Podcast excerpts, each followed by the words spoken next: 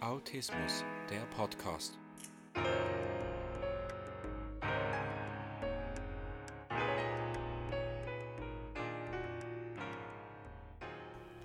Herzlich willkommen zum Autismus Podcast. Heute geht es um das Thema Integration. Darunter versteht man, sich in andere hineinzuversetzen, die Sichtweise der Gesellschaft zu kennen und nach ihnen angepasst zu handeln. Also, dass man weiß, wie man sich benimmt, was erwartet wird, gefordert wird und dass man so sein kann wie die anderen, wie die Gesellschaft nun mal, sei es die Arbeitskollegen oder das Familienhaus oder der Freundeskreis. Die andere Seite der Integration ist, dass die andersartigen Personen, seien es jetzt eben Besonderheiten, Eigenartigkeiten oder andere Kulturen oder andere Religionen, diese Personen ins Team integrieren. Also dass man den anderen Menschen, sage ich jetzt mal, beibringt, wie man hier lebt. Was wichtig ist, dass er die Spielregeln kennt oder sie oder die kleine Gruppe. Menschen im Autismus-Spektrum haben ja leider sehr häufig Mühe, die Mimiken der anderen und Gefühlen zu erkennen. Dazu kommt, dass sie sehr direkt sind, sagen, was sie denken, also auch viele von ihnen. Und die meisten ziehen sich auch gerne in ihre eigene Welt zurück. Siehe Episode 003 eigene Welt. Also, weil sie halt einfach andere Interessen haben oder andere Hobbys als jetzt die meisten, die mit ihnen zu tun haben. Und dann sind halt solche Gespräche für sie sehr langweilig, das kenne ich auch von meinem Freund und von mir. Die meisten allgemeinen Themen langweilen uns und dann ziehen wir uns zurück in unsere Gedankenwelt und in unsere Pläne und Spezialinteressen. Ich habe die Schwäche, dass ich sehr lange nicht gespürt habe, was angebracht ist und was nicht in der Gesellschaft. Sehr lange war ich auch egoistisch, habe immer zuerst an mich gedacht und dann an die Familie.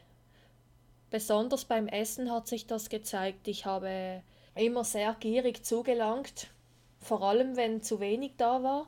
Hauptsache ich bin satt und zufrieden. Ich konnte mich damals nicht in die Lage der anderen hineinversetzen, dass es für sie zu wenig war, dass sie noch Hunger haben oder auch Lust gehabt hätten. Ich habe mir nicht mal Gedanken darüber gemacht, wie sich die anderen gefühlt haben. Und dann wurde ich immer wieder zurechtgewiesen, dass ich das zu unterlassen habe und warum, dass das nicht korrekt war. Und im Betrieb habe ich ganz andere Probleme, was die Integration betrifft. Also auch, dass ich nicht spüre, was angebracht ist und was nicht, aber eben da zeigt es sich komplett anders als im Elternhaus. Da habe ich mal komische Sprüche abgelassen. Ich habe ja auch einen eigenen Humor, also einen speziellen. Da fällt mir gerade was ein. Ein Tag, wir waren in der Mittagspause, haben unser Mittagessen aufgewärmt und waren am Warten, bis die Mikrowelle endlich fertig ist, und dann habe ich gesagt, das ist ja wie vor dem Eisstand im Schwimmbad. Und meine Arbeitskollegin hat mich so komisch angeschaut. Äh? Verstehe ich nicht, aber egal. Ich habe mich geärgert, aber habe mit ihr keine Rücksprache gehalten. Es war dann einfach egal. Oder wie sich das auch zeigte, dass ich zu viel von mir erzählt habe, einigen Arbeitskollegen, ich habe eine Behinderung, ich habe dies, ich habe das.